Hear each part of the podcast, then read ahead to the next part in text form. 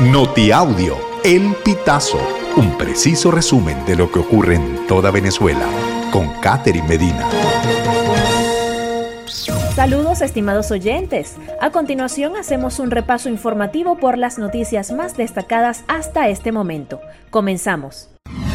¿Qué se sabe sobre la inhabilitación de María Corina Machado? Machado fue la única candidata inhabilitada que se midió en el proceso de la oposición tras el retiro de Freddy Superlano y Enrique Capriles. La fundadora de 20 Venezuela obtuvo 93% de los votos con 26% de las actas escrutadas, según el primer boletín parcial de la Comisión Nacional de Primaria. Aunque el recién suscrito acuerdo de Barbados establece una ruta para las habilitaciones, Jorge Rodríguez y Diosdado Cabello, diputados de la Asamblea Nacional electa en 2020, se han mostrado cerrados a esta posibilidad, en especial si se levanta la restricción a María Corina Machado, la hora abanderada de la oposición para enfrentar a Nicolás Maduro en las presidenciales previstas para 2024. Carlos Prosperi reitera críticas a la Comisión Nacional de Primarias y aún no reconoce victoria de Machado. No podemos esperar resultados distintos repitiendo errores, ni actuando igual o peor a quienes están en Miraflores, dice el comunicado difundido este lunes por el candidato de Acción Democrática. Prosperi no ha reconocido los resultados preliminares difundidos por la Comisión Nacional de Primaria, que proclamó anoche a Machado como ganadora. Diosdado Cabello, ningún inhabilitado podrá participar en las presidenciales. Cabello, que había repetido que la primaria no se realizaría sin respaldo o apoyo técnico del Consejo Nacional Electoral, también tildó el evento de fraude y que la organización no tenía escrúpulos.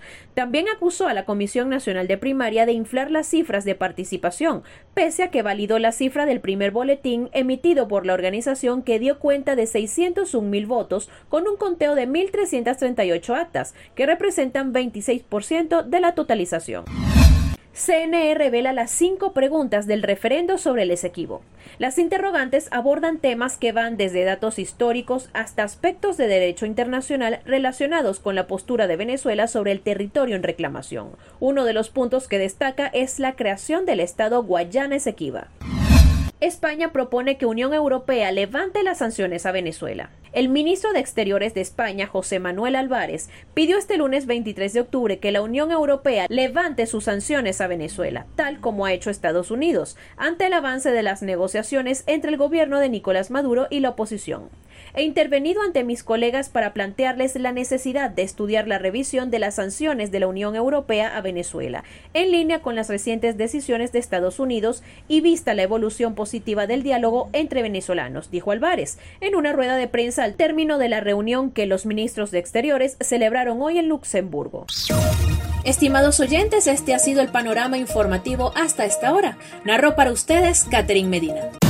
Estas informaciones puedes ampliarlas en nuestra página web, elpitazo.net.